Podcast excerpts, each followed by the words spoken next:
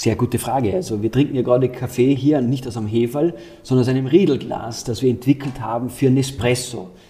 Äh, und auch dort gibt's den Grand Cru des Kaffees. Kaffee wird ja auch nicht weltweit, aber doch in verschiedenen Ländern, in Regionen angebaut. Und jeder, jedes Land, jede Grand Cru steht für, für Konzentration, Vielfalt. Herzlich willkommen beim Little Talks Podcast mit Robert Bacher und Maximilian Riedel, der Weinglaskönig, CEO der weltberühmten Riedel Weinglas Company. Das Unternehmen wurde 1756 gegründet und befindet sich aktuell in der elften Generation, geführt und geleitet von Maximilian Riedel. Und es ist ja äh, sozusagen eines der ältesten Familienunternehmen, was es gibt auf der Welt. Und Riedel produziert jährlich 200.000 mundgeblasene Weingläser und darüber hinaus produziert das Unternehmen auch noch 56 Millionen maschinell produzierte Gläser. Und ich freue mich jetzt auf ein spannendes Gespräch mit Maximilian Riedl. Hallo Maximilian. Servus. Lieber Maximilian, kann man in etwas gut bzw. exzellent werden, ohne zu hart zu sich selbst zu sein? Absolut nein. Das muss die Antwort sein. Ich bin der Meinung, man muss sich selbst treiben und ich bin ein Getriebener und man muss an sich arbeiten und nicht nur an sich selbst, sondern auch mit seinen Mitarbeitern, um das zu erreichen, was man sich als Ziel gesetzt hat. Würdest du sagen, du bist ein Mensch der Extreme? Ja, ich glaube, wenn man erfolgreich sein möchte, egal in welchem Bereich, ob es Sport ist oder eben in der Wirtschaft, dann muss man genau das darstellen. Gibt es auch einmal eine Zeit, wo du nicht extrem bist, wo du einfach entspannst oder ist es gar nicht mehr möglich? Das ist möglich. Ich habe äh, junge Kinder, kleine Kinder, die mich eben auch ab und zu von dem abhalten, was ich mir für den Tag vorgenommen habe. Und danach freut es mich umso mehr, dass ich mir die Zeit genommen habe, bei und mit meinen Kindern zu spielen. Wie geht's dir damit, wenn du einmal nicht etwas erreichst? Das habe ich bis jetzt noch nicht erleben müssen. Gott sei Dank, weil ich dann so verbissen bin, dass es klappen muss und ich rede jetzt hier ausschließlich aus der wirtschaftlichen Situation heraus. Privat natürlich passiert es öfter. Ich war schon bei mehreren Familienunternehmen äh, zu Gast, ähm, auch zum Beispiel beim Wetscher in Fügen, und der hat gesagt, dass jede Generation eine neue Herausforderung gehabt hat, beziehungsweise hat. Das heißt, die nächste Generation hat ganz andere Herausforderungen wie die aktuelle Generation. Was würdest du sagen, ist bei dir aktuell in deiner Generation die größte Herausforderung? Ist es zum Beispiel der Klimawandel?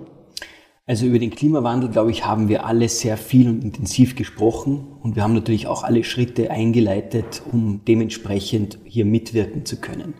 Ich glaube, die modernen Gespräche beziehen sich eher auf Weltwirtschaftskrise, auf die Corona-Situation, Völkerwanderung.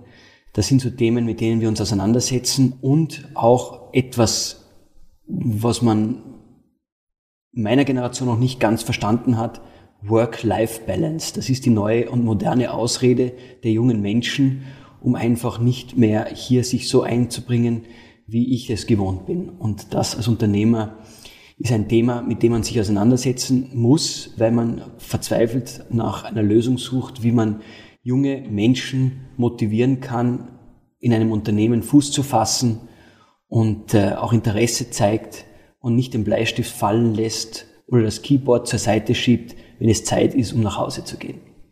Was sind da die Maßnahmen, was du jetzt gegen diese Work-Life-Balance setzt, wo du sagst, okay, ich will ja, hm, ich will da eine Bewegung quasi erschaffen, beziehungsweise ich bin das anders gewohnt. Wie gehst du mit dem um? Was für Maßnahmen setzt du da? Ja, wir haben natürlich alle sehr viel gelernt während dieser Corona-Zeit, ähm, während dem Lockdown wir haben das erste Mal natürlich dieses Thema Homeoffice aufgegriffen und sind damit sehr gut gefahren. Wobei ich also auch stolz darauf bin, dass meine engen Mitarbeiter gesagt haben, sie sind lieber im Unternehmen und nicht zu Hause. Wie denkst du, wird sich das weiterentwickeln? Ja, äh, was dazwischen gekommen ist, würde ich sagen, mit diesem Work-Life-Balance-Thema ist der Krieg in der Ukraine. Ich glaube, viele haben jetzt realisiert, das Leben ist nicht ganz so zuckersüß. Und wir sind ja nicht ein Unternehmen, das nur in Österreich, in Tirol aufgestellt ist, sondern international. Wir haben natürlich regional in Amerika, in China, in Japan, in Australien, in England mit anderen Themen äh, zu kämpfen. Tagtäglich, aber eben dieses Work-Life-Thema, Balance-Thema ist ein internationales Thema. Und es ist ganz interessant, wie sich jetzt aufgrund der derzeitigen Situation Märkte unterschiedlich positionieren. Wie gehst du jetzt eigentlich aktuell mit der Situation um, auch mit der Corona-Pandemie, mit dem Ukraine-Konflikt? Weil ich habe mir auch selbst mal die Frage gestellt und ja, der Krieg ist jetzt nicht weit entfernt, es sind einige hundert Kilometer, aber deswegen darf man immer noch glücklich sein, ist so meine Definition. Also obwohl das ja sehr, sehr nahe ist, darf man ja nicht sich das eigene Glück nehmen lassen, weil gerade du in deiner Rolle als Geschäftsführer, als Vice President des Unternehmens musst ja, glaube ich, ein, ein gutes Beispiel dafür sein, mit viel Ausstrahlung, mit einer guten Aura, mit einer positiven Ausstrahlung voranzugehen, oder? Ja, also die Aura hat sich dadurch nicht geändert, aber die Angst ist tagtäglich. Ich glaube, es gibt niemanden zurzeit, der nicht zumindest viermal ins Internet schaut pro Tag, um zu schauen, welche neue Situation sich ergeben hat. Und ähm, das ist bei mir sehr ähnlich. Und ich spüre es natürlich jetzt im Handel. Wir sind ein Unternehmen, das jetzt während der Corona gewachsen ist. Wir konnten letztes Jahr das erste Mal in der Firmengeschichte um fast 40 Prozent zulegen aufgrund der, der Situation. Die Leute sind zu Hause geblieben, die haben das Geld jetzt vielleicht nicht in einen Urlaub investiert, sondern anderswertig, nämlich in feine Gläser. Und das hat sich jetzt schlagartig wieder geändert. Und das hat sicher mit der Situation zu tun. Die Leute haben jetzt Angst, überlegen sich genau und gründlich, was los ist und Wofür man, wovor man die Leute nicht schützen können, ist eine äh, Neugestaltung der Preise. Es ist aufgrund der Energiesituation und wir sind eine Manufaktur, wir sind ein Großhersteller in Österreich und in Deutschland, in Tirol und in Bayern, bin ich sehr stolz drauf. Und Energie ist, wovon wir und womit wir leben. Und ich glaube, es ist noch nicht jedem genau bewusst, was das jetzt für den Individuellen, ob man jetzt hier lebt oder international weiter weg von der Ukraine lebt, es werden signifikante Preiserhöhungen auf uns zukommen. Und das hat jetzt nicht nur was mit dem Sprit, mit dem Benzin oder mit der Elektrik im Home-Bereich zu tun, sondern wir als Hersteller tagtäglich werden konfrontiert mit neuen Herausforderungen. Ob es jetzt die Energie ist, ob es Papier ist für unsere Verpackungen, ob es der Transport ist. Es ist tagtäglich damit zu kämpfen und Verträge, die mit Lieferanten eingegangen wurden, halten jetzt nicht mehr. Und es gibt jetzt, jetzt die neue Ausrede, neben der Corona eben auch diese Wirtschaftskrise hervorgerufen aufgrund des Konflikts in der Ukraine. Das ist ja mehr oder weniger schon fast so, dass täglich die Preise bei euch auch angepasst werden müssten, weil sich ja täglich auch die Preise ändern. Wie, wie funktioniert sowas? Ja, es ist nicht so leicht. Also wir sind ja ein Unternehmen, das natürlich wie viele andere Preise kalkuliert und überall immer ein bisschen einen Buffer einbaut. Das erlaubt uns ja auch zum Beispiel Black Friday äh, gewisse Prozente zu offerieren. Das wäre uns heuer nicht mehr möglich. Und wir versuchen so lange wie möglich das hinauszuzögern, weil wir es können. Aber irgendwann einmal ist der Horizont erreicht und wir planen mit einer weiteren Preiserhöhung im Herbst. Es gibt ja auch jetzt eigentlich zwei Varianten, was man da meines Erachtens durchführen kann. Zum einen ist ja die Marge, was auf dem Produkt ist, oder die Marge wird niedriger und man geht halt noch auf größere Mengen. Ist das überhaupt möglich? Ist unmöglich. Unsere Mengen, unsere Quantität ist erschöpft, eben aufgrund des Erfolges unserer Marken. Wir produzieren ja alles in-house, außer die Verpackung natürlich. Und äh, die Marge ist etwas, was man als Händler, als Produzent, auf das darf man nicht verzichten, weil sonst verlieren wir alleine am Standort Österreich fast 300 Mitarbeiter. Und das ist das Letzte, was uns passieren darf. Also wir leben von der Marge und äh, die ist bei uns knapp kalkuliert, wie wahrscheinlich bei jedem. Wir sind international aufgestellt. Auch dieses Thema Währungsdifferenzen ist etwas, womit wir uns tagtäglich beschäftigen müssen. Und das sind also zurzeit so Stellhebel, worauf wir tagtäglich achten. Und wenn es nicht mehr geht, geht es nicht mehr und es müssen die Preise angezogen werden. Wir sind jetzt schon mittendrin eigentlich im Unternehmen Riedelglas. Ähm, das meistverkaufteste Riedelglas ist ja ein Konzept, ein Design, ein Glas von dir, das stillose Weinglas. Wie kam es eigentlich zu dieser Idee? Ja, Savoir Vivre. Ich habe damals in New York gelebt und habe mich der Herausforderung in einer Großstadt gestellt und bin draufgekommen in einer kleinen Wohnung, habe mir wenig Platz. Und ich bin einer, der gerne Wein trinkt und brauche die Vielfalt der Gläser, weil ich ja traubenspezifisch bin und trinke also nicht nur eine Traube, nämlich den Riesling oder den Grüner Veltliner aus Österreich, sondern eben auch hier international aufgestellt und wollte also nicht auf die Vielfalt der Gläser verzichten und bin draufgekommen, wenn man den Stiel wegnimmt, hat man plötzlich doppelt so viel Platz. So hat's begonnen. So war also meine persönliche Vision und habe also an dieser Idee gefeilt und bin draufgekommen, also nicht nur in meinem Home-Bereich wäre es von Notwendigkeit mehr Platz, sondern auch im Barleben hinter der Bar. Ich glaube, jeder, der eine Bar gerne besucht, beziehungsweise der hinter der Bar steht, Platz ist ein Riesenthema und habe also hier ein komplett neues Produkt, ein Konzept auf den Markt gestellt und ich schätze das sehr, wenn ich also kopiert werde, weil ich weiß, ich habe dann was Richtiges gemacht und ich glaube, es gibt keinen Glashersteller auf der Welt, der nicht mein Konzept, das Riedel O, das stillose Glas kopiert hat. Es ist ja eigentlich nicht das einzige Glas, was kopiert geworden Nein, ist, weil die, die Familie Riedel ist Riedel, ja eigentlich genau, also Riedel ist also ja der glaube, Erfinder des modernen Jedes Glases. moderne Weinglas ist eine Kopie von Riedel und das können wir äh, auch beweisen. Professor Klaus Riedel hier am Standort Kufstein hat also das moderne Glas gezeichnet, erfunden und hat ihm auch einen Sinn gegeben, nämlich den Bezug zum Wein.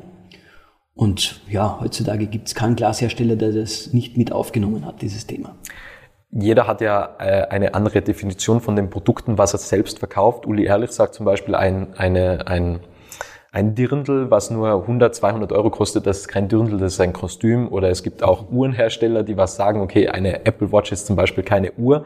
Ui. Ist für dich jedes Glas ein Glas? Mein Glas ist anders. Ja, das Material ist ähnlich oder das gleiche, aber mein Glas hat eine Funktionalität wir sind traubenspezifisch. Ich glaube, die Leute wissen noch nicht genau, wie viel Zeit, Energie und Know-how in ein Riedelglas fließt. Bei uns entsteht das Glas nicht am Zeichenblatt oder am Computer. Es geht bei uns nicht um die Schönheit, es geht bei uns nicht um die Leichtigkeit, es geht um die Funktionalität. Man vergleicht das mit einem Werkzeug oder mit einem Sportgerät. Und ähm, bei uns entsteht kein Glas für eine Traube, wo nicht viele Winzer mit uns gearbeitet haben, um das Glas abzustimmen. Das ist ein Feintuning. Vergleicht das mit der Formel 1. Ähm, und deshalb ist für mich, für mich nicht jedes Glas ein Glas. Material gleich oder ähnlich, aber das Resultat ist ganz anders, ist ein ganz anderes Level. Und jeder, der in ein Riedelglas investiert hat, hat sich etwas angeeignet, wovon er vielleicht gar nicht weiß, wie weit dieses Produkt oder wie intensiv an diesem Produkt gearbeitet wurde, um dann wirklich den Wein im Glas so darzustellen, wie sich der Winzer vorstellt. Wir sind nicht verantwortlich für Magic. Gut, wir können nicht einen schlechten Wein gut machen, aber wir können das meiste aus einem guten Glas, aus einem guten Wein herausholen, im richtigen Riedelglas. Das Weinglas ist sozusagen der Kommunikator des Weines, oder? Ist die Bühne, ist der Lautsprecher. War es immer schon so? Also wann kam diese Erkenntnis? Hatte man die von Anfang an, wenn man Weingläser... Im Jahr 73 mit der Serie Sommelier. Früher hat, war die Familie Riedel bekannt für den gedeckten Tisch. Dazu hat es gebraucht, glaubt man gar nicht mehr, einen Kerzenständer. Das hat jeder gehabt. Dafür haben die Leute viel Geld ausgegeben. Und wir haben die schönsten Kerzenständer produziert hier in Kufstein. Einen Glasteller, eine Schüssel, eine Vase, eine Blumenvase. Braucht ja kein Mensch mehr. Heutzutage kaufst du die Blume und du kriegst die Vase geschenkt, weil man einfach diese Wertigkeit des Glases nicht mehr schätzt. Das war früher anders und davon hat meine Familie gelebt. Das Glas war da, um eben, ja, Getränke schön zu positionieren. Früher war die Wertschätzigkeit am Tisch. Heutzutage ist sie unterm Tisch. Die Damen geben Tausende von Euro für schöne Schuhe und Handtaschen aus, aber sie geben kein Geld mehr aus für den gedeckten Tisch. Und mein Großvater hat das sehr früh erkannt und er hat sich distanziert vom gedeckten Tisch und hat sich konzentriert auf den Wein. Und das war der richtige Zeitpunkt. Wein wurde produziert, damals schon auf der ganzen Welt, aber er wurde erst jetzt schätzen und geliebt. Es gab plötzlich Weinpublikationen, es gab plötzlich Weinkritiker, es wurden plötzlich Tausende von Euro für gute Flaschen Wein ausgegeben und heutzutage ist Wein ein Luxusprodukt geworden. Und mein Großvater hat das eben in den 70er Jahren erkannt und hat mit den Sommeliers die ersten spezifischen Gläser entwickelt. Hat damals funktioniert, aber es hat viele Kritiker gegeben und mein Vater ist Mitte der 70er Jahre, Georg Riedl, eingestiegen ins Unternehmen, hat das Ganze analysiert. Ist die Welt, hat die Welt bereist, hat sich mit den besten Winzern der Welt auseinandergesetzt, mit den damaligen Gläsern. Und er hat gelernt, man könnte da noch einiges verbessern. Und er hat das erste Mal eben den Weingarten besucht. Er hat den Weingarten international irgendwo erforscht, äh, hat viel Wein getrunken natürlich mit den Winzern und hat angefangen zu verstehen, der Unterschied neben dem Terroir, wo der Weingarten ist, was die Zusammensetzung im Boden ist, die Traube, ist die ähm, ist, ja, ist die Philosophie hinter der Traube. Früher hat es einen gemischten Satz gegeben. Da wurde alles aus dem Weingarten zusammengeworfen. Dann haben die Winzer erkannt, hoppala, grüner Veltliner braucht vielleicht ein anderes Klima, ein anderes Verhältnis wie ein Chardonnay zum Beispiel oder wie Rotwein. Und das hat mein Vater analysiert mit den Winzern aus der ganzen Welt und ist draufgekommen, man kann das etwas feintunen, indem man sich auf die Traube, auf die DNA der Traube konzentriert. Und das ist das Rezept des Erfolges der Marke Rill. Gibt es spezielle Gläser, was ihr im Sortiment habt, wo es immer wieder Iterationen gibt, wo ihr sagt, okay, wir müssen das jetzt anpassen, obwohl eigentlich der, der Wein gleich geblieben ist? Ja, also ich würde sagen, das Sortiment von Riedel entwickelt sich weiter.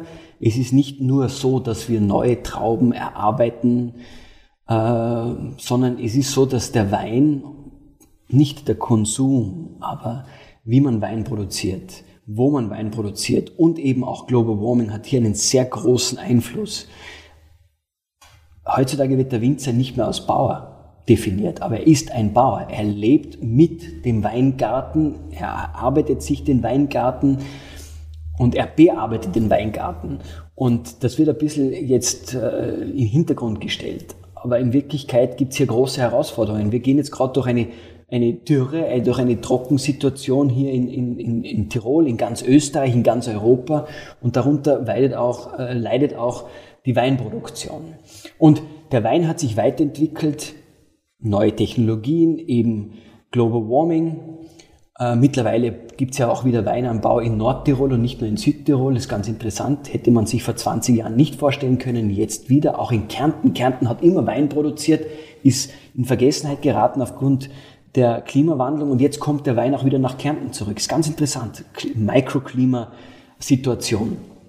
Ich finde das sehr spannend und äh, wir haben uns eben darauf konzentriert und sind draufgekommen, dass eben Wein sich auch in Österreich, gutes Beispiel, in den 80er Jahren hat im Durchschnitt der grüne Veltliner zwischen, sage ich mal, 9 und 11 Prozent Alkohol gehabt. Jetzt hat er zwischen 13 und 14 Prozent Alkohol. Was heißt das für das Weinglas? Das Weinglas muss größer werden. Ist jetzt ein bisschen kompliziert, hier in die Tiefe zu schürfen, dauert auch zu lange. Aber jawohl, die Riedelgläser der modernen sind größer geworden gegenüber den Gläsern aus den 70er, 80er und den 90er Jahren. Aufgrund der Stilistik der Weine, aufgrund von Global Warming. Wie lange dauert es, dass ein Prototyp entsteht in der Zusammenarbeit mit, mit Winzer? Wie kann man sie? Mit Winzern dauert es lang, weil jeder irgendwo seine Vision äh, und seinen Fingerabdruck hinterlassen möchte. Wenn wir es intern weiterentwickeln, wie die neuen Serien, Performance, äh, Veloce und Winewings, dann geht's relativ rasch. Ist das eigentlich nur, dass der Wein unterschiedlich in verschiedenen Gläsern schmeckt oder ist das auch beispielsweise beim Kaffee so? Dass sehr gute Frage. Also wir trinken ja gerade Kaffee hier nicht aus einem Heferl, sondern aus einem Riedelglas, das wir entwickelt haben für Nespresso. Äh, und auch dort gibt's den Grand Cru des Kaffees. Kaffee wird ja auch nicht weltweit, aber doch in verschiedenen Ländern, in Regionen angebaut und jeder, jedes Land, jede Grand Cru steht für, für Konzentration, Vielfalt und auch das kann man sehr gut in einem Glas, in einem Kaffeeglas wieder, und das darf man sich nicht eben vorstellen mit einem Krügerl äh, oder mit einem Henker, sondern es schaut aus ähnlich wie einem Weinglas. Und auch das ist uns gelungen, hier ein Glas für die unterschiedlichen Grand Crus von Nespresso darzustellen. Und da geht es hauptsächlich um die Konzentration, mild und intens nennen wir diese Gläser und es funktioniert wunderbar. Und es war für uns eine große Herausforderung, weil wir noch nie mit Thermik gearbeitet haben. Wir haben immer mit kalten Getränken gearbeitet, aber nie mit heißen oder warmen Getränken. Aber ihr habt eigentlich das ganze Know-how in-house oder gibt es auch bei solchen speziellen Herausforderungen, dass ihr an externe Unternehmen herantretet, die was eine andere Expertise zum Beispiel in gewissen Produktionen haben, damit die euch helfen oder habt ihr das ganze Know-how immer in-house um die also diversen Produkte Der Kunde ist natürlich äh, auch bei uns König. Also Nespresso hat kommuniziert, sie suchen nach einem Produkt, das erstens einmal ohne Gefahr Kaffee serviert werden kann. Gut, wir reden ja hier von einem heißen Getränk, kann ja das Glas platzen, was immer auch. Das ist also mal Vorgabe Nummer eins. So ein Weltkonzern muss sich immer irgendwo absichern. Dann war natürlich die Vorgabe, was kann euer Glas unserem Kaffee Gutes tun? Genauso wie wir es mit dem Wein kommunizieren. Kann es im Glas anders sich präsentieren, wenn man über die Sinne spricht? Riechen, schmecken, fühlen. Und das haben wir natürlich mit den Spezialisten von Nespresso erarbeitet. Wir waren ja Kaffeetrinker, aber nicht Kaffeekenner. Also dieses Know-how haben wir uns an schaffen müssen. Und dann sind wir ja im Endeffekt Glashersteller. Also wir wissen, wie man Glas produziert, besser als jeder andere. Wir produzieren in, auf, auf selbst produzierten Maschinen. Der Glasweltmarkt ist zu klein, dass zum Beispiel eine Siemens sagt, wir produzieren Maschinen ausschließlich für die Glasherstellung. Nein, das ist also selbst erdacht, selbst erarbeitet. Wir sind auch Techniker und nicht, Wein, nicht nur Weinliebhaber. Und ja, wir haben also eine Checkliste bekommen von Nespresso, die wir abgearbeitet haben, mussten eben zuerst die Parameter setzen und dann ging es erst auf den Fun-Part, wo wir dann verkostet haben, gerochen, geschmeckt und das war dann eher so das Finale dieses, dieser Zusammenarbeit und das ist uns gelungen. Meine Großmutter oder meine Oma hat äh, gesagt, dass, dass man früher, und wahrscheinlich ist das auch heute noch so, gesagt hat, wenn man etwas auf den Haushalt hält, dann hat man Riedel im Haus. Schön. Wie habt ihr so eine Marke aufbauen können? Ja, akribisch. Und äh, jetzt wäre es wahrscheinlich schwieriger, diese Marke aus dem Boden zu stampfen, als das, was meine Vorväter bereits geleistet haben. Und wir haben sie über Generationen aufgebaut. Wir sind zwar in der elften Generation und auch in der elften Generation Glashersteller, aber es gab einen Bruch zwischen der achten und neunten Generation. Es war der Zweite Weltkrieg und meine Familie waren Sudetendeutsche und mussten Hab und Gut zurücklassen, wurden enteignet und haben neu begonnen, ähnlich wie die Familie Swarovski hier in Österreich, in Tirol. Und haben also von neuem begonnen. Und ja, mein Großvater hat die schönsten Gläser der Welt gezeichnet, war ein Lebemensch, war bei allen sehr beliebt, konnte gut seine Produkte vermarkten. Mein Vater ist ein, ein, ein, ein Techniker, ein Wirtschaftstreibender und eben auch war das Gesicht der Marke. Das hat er sehr gut vorangetrieben und er hat sich das erste Mal auch mit Marketing auseinandergesetzt. Und da bin ich dann dazu gekommen und habe das Ganze von den zwei Generationen mitgenommen, ausgebaut und habe ich mehr und mehr ins Marketing auch äh, eingelesen, eingearbeitet und habe das Glück gehabt vom Internet. Das haben meine Vorväter nicht gehabt. Und das, somit wurde es auch leichter. Und da habe ich in Amerika gelebt für 15 Jahre. Das waren ja die Erfinder des Internets und der so sozialen Medien und habe mich damals zur richtigen Zeit sofort mit diesen Themen auseinandergesetzt und jetzt sind wir da, wo wir sind. Und du bist ja auch eigentlich ein Vertriebskanal von Riedel auf Instagram, 169.000 Follower. Absolut. Wie, wie fühlt man sich als Marke? Gut, Gut, aber immer den Druck, du musst was Neues erzählen. Und das haben vielleicht meine Vorväter nicht so gehabt. Die sind wohin gereist und mussten dann aus dem FF präsentieren und ich muss jeden Tag präsentieren. Und mittlerweile ist es ja auch so, in der Öffentlichkeit zu stehen, ist nicht immer einfach. Wir machen ja auch die Fernsehwerbungen und Leute erkennen dich und ja, dann darfst du dir natürlich keine Fehler erlauben. Gab schon einmal eine Anfrage von anderen Unternehmen, weil du hast ja schon eine sehr, sehr große Community. Das heißt, okay, das könnte vielleicht zu deinen Werten, zu deinen Überzeugungen passen, wo es wirklich eine Anfrage gegeben hat, dass du quasi Influencer wirst? Absolut. Tagtäglich. Meine liebe Assistentin Katharina Wolf äh, ist, meine Schutz, ist mein Schutzschirm vor diesen Anfragen, weil es gibt Leute, die, ja, wie soll ich es nennen, sind frech und schicken dir ein Produkt und erwarten sich, dass du das Produkt irgendwo in deinem Video einbaust. Ich, ich rede nicht einmal über Bezahlung oder so, weil das braucht es nicht.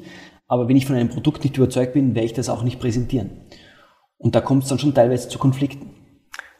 Gibt es Produkte, wo du sagst, okay, die würdest du bewerben? Natürlich. Beispielsweise? Möchte ich jetzt nicht sagen. Alles klar. Alles das ist nicht klar. meine Aufgabe. Das einzige Produkt, das bei mir im Vordergrund steht, ist die Marke Riedel. Der bin ich treu, die, mit der bin ich blutsverwandt und äh, das ist auch das, wofür ich stehe. Was ich mich gefragt habe, du bist ja auch Vater müsste man da nicht irgendwann, okay, auch sagen, man integriert die Kinder, weil man selbst ist ja quasi eine, eine Marke und weiß, okay, das funktioniert und du selbst bist ja mitunter einer der stärksten Vertriebskanäle, dass man sagt, okay, die Kinder, das ist dann die nächste Generation, die müssen sich da auch einarbeiten und quasi eine Marke aufbauen? Nein, also ich würde meine Kinder diesbezüglich erstens mal nicht verwenden, finde ich also gar nicht gerecht. Die Leute können sich noch nicht wehren dagegen. Zweitens möchte ich nicht, dass meine Kinder jetzt schon mit diesem Thema belastet werden, sondern sich damit auseinandersetzen. Meine Kinder wissen, wie man ein Glas in der Hand hält. Sie werden auch so erzogen. Tischmanieren ist für uns etwas ganz Wichtiges. Sie dürfen die Gläser auch, wenn Sie wollen, gerne in den Geschirrspüler räumen. Das tun Sie sehr gerne. Das ist eine Herausforderung für meine Kinder. Aber ansonsten auf keinen Fall. Meine Frau ist aus Brasilien und die Kinder zu schützen ist unser Thema Nummer eins. Wie gibst du deine Überzeugungen, Werte und Vision der nächsten Generation weiter? Oh, die spüren das. Oh, die spüren das und sind selbst fasziniert. Also mein Franz Josef möchte Glasmacher werden. Was sonst? Wie, also war das schon immer so, dass er Glasmacher werden möchte? Jetzt einmal schon, bis er draufkommen wird, wie schwierig das ist. dann wird er sich wahrscheinlich die irgendwann einmal genauso wie ich die Finger verbrennen mit anderen Ideen und hoffentlich kehrt er dann zu mir zurück, genauso wie meine Tochter Helena. Du bist immer noch auf der Suche nach dem perfekten Glas, weil du hast vor kurzem auch in einem Interview gesagt, das gibt es nicht und du bist ständig auf der Suche, weil du weißt, dass es noch nicht gibt. Aber es ist ja, es wird nie diese Perfektion geben, höchstwahrscheinlich, oder? Also ich bin schon der Meinung, dass die Gläser, die traubenspezifisch sind, für das Rieslingglas haben wir das perfekte Rieslingglas, aber Riesling verändert sich. Das heißt, wir werden nie aufhören zu forschen und, äh, wie die Amerikaner sagen, to hustle, weil es wäre der Fehler. Äh, und die Leute vertrauen uns. Und das ist wahrscheinlich das, was die Großmutter mitgeteilt hat. Man vertraut unserer Qualität und unserem Know-how und wir dürfen nicht stehen bleiben. Wir nähern uns schon langsam dem Ende. Ich habe noch drei Abschlussfragen. Und zwar eine ganz beliebte Frage zuletzt war immer, was war dein bestes Investment unter 100 Euro? Du hast ja auch einen Weinkeller, eine Weinsammlung. Da geht es jetzt aber nicht unbedingt um äh, die Weine, sondern das kann alles sein. Das kann auch ein Buch sein, wo du sagst, das hat mich sehr bereichert oder was war dein bestes Investment unter 100 Euro? Ja, da gibt's viele, muss ich ganz ehrlich sagen. Aber wenn man beim Thema Wein bleibt, gibt's meiner Meinung nach sehr gute Weine, die produziert werden unter 100 Euro. Ähm, trotzdem bin ich so fair und wenn jemand mir auf Instagram folgt, sieht er, dass ich sehr viele alte Weine genieße, die ich auch auf Auktionen kaufe und da gibt es sicher ein paar Schnäppchen unter 100 Euro, die ich also hier gemacht habe. Aber ansonsten bin ich ganz gerne in den Bergen, bin sehr gerne unterwegs in den Bergen und äh, während ich so wandere und vor mich hin wandere, dann höre ich mir immer ganz gerne ein bisschen Musik an. Und da gibt es ein paar Kopfhörer, die müssen nicht die teuersten sein und die begleiten mich und die würde ich auch nicht austauschen wollen. Good Luck Charms sozusagen und die habe ich mir auf einem Flug unter 100 Euro gekauft. Gibt es einen Gedanken, der in dir wohnt, in dir schlummert oder dich immer wieder beschäftigt, wo du sagst, das ist ein Gedanke, da sollten sich vielleicht einmal die ganze Welt darüber Gedanken machen? Das ist eine sehr gute Frage. Sehr gute Frage. Ist jetzt so abrupt schwierig zu beantworten, aber wenn mir solche Gedanken kommen, dann ist es sicher die nächste Generation. Und äh, mir hat ein Freund das während der Corona ins Ohr gelegt, der hat gesagt, sei mal froh, dass du zu Hause sein musst. Nütze die Zeit und verbring sie mit deinen Kindern. Und äh, das kann ich jedem jedem Elternteil nur mitgeben, ist Stopp, leg das Telefon zur Seite, dreh den Fernseher ab, schau deinen Kindern in die Augen und frag sie, was wollt ihr tun? Was machen wir jetzt gemeinsam? Das ist ganz interessant, ich mache das oft. Und natürlich kommt dann oft die Antwort iPad spielen. Haha, ja, dann habe ich was falsch gemacht. Gut, der Papa hätte jetzt Zeit. Und dann diesen Druck den Kindern aufzulegen, jetzt müssen wir was machen, weil der Papa hätte jetzt Zeit, ist auch gemein. Gut, also man muss auf diese Ziele hinarbeiten und äh, ich kann nur eines jedem mitgeben, verbringt mehr Zeit mit euren Kindern. Ich würde gerne noch eine Zwischenfrage ähm, einlegen, bevor ich zur Abschlussfrage komme, und zwar Kinder. Ich finde Kinder sensationell. Ich habe selbst keine, aber ich finde sie, Kinder sind für mich das pralle Leben.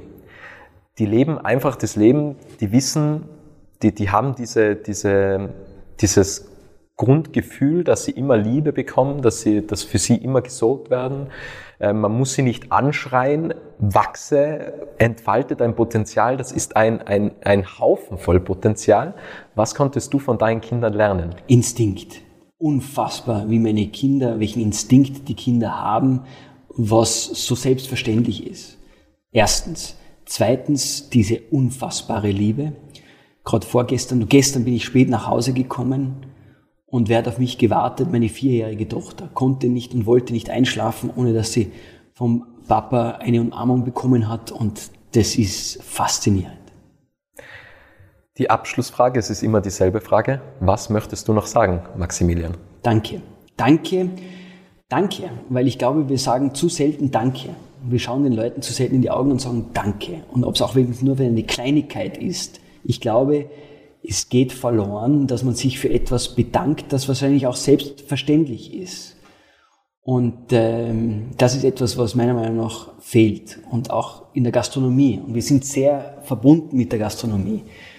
Und ähm, auch dem, angefangen vom Koch bis zum Kellner Danke zu sagen. Ich glaube, das schätzen die Leute. Und wenn ein Trinkgeld dazu passt, dann gehört auch das Trinkgeld bezahlt. Und ich bin der festen Meinung, dass wir Österreicher, wir Europäer, anders wie den Amerikanern zu wenig Dank sagen und Trinkgeld geben und spenden, also immer an den Dritten denken. Und ich glaube, das ist etwas, was gerade jetzt in dieser Zeit sehr wichtig ist. Gut, es sind jetzt 400 Kilometer Luftlinie zur Ukraine, wo zurzeit die Leute ein Problem haben und ja, da wollen wir jetzt natürlich nicht ein Dankeschön hinüberschicken, aber vielleicht eine Unterstützung. Und ich glaube, dass das sehr wichtig ist. Man sollte sich selbst nicht so wichtig nehmen, sondern eben einen Rundumblick haben und ja, auch den Leuten ein kleines Dankeschön zukommen lassen. Vielen, vielen Dank, lieber Maximilian. Danke. Es freut mich sehr, dass du das Interview bis zum Ende angehört hast und wenn du keine Folge mehr verpassen möchtest, dann abonniere jetzt Little Talks in deiner Podcast-App.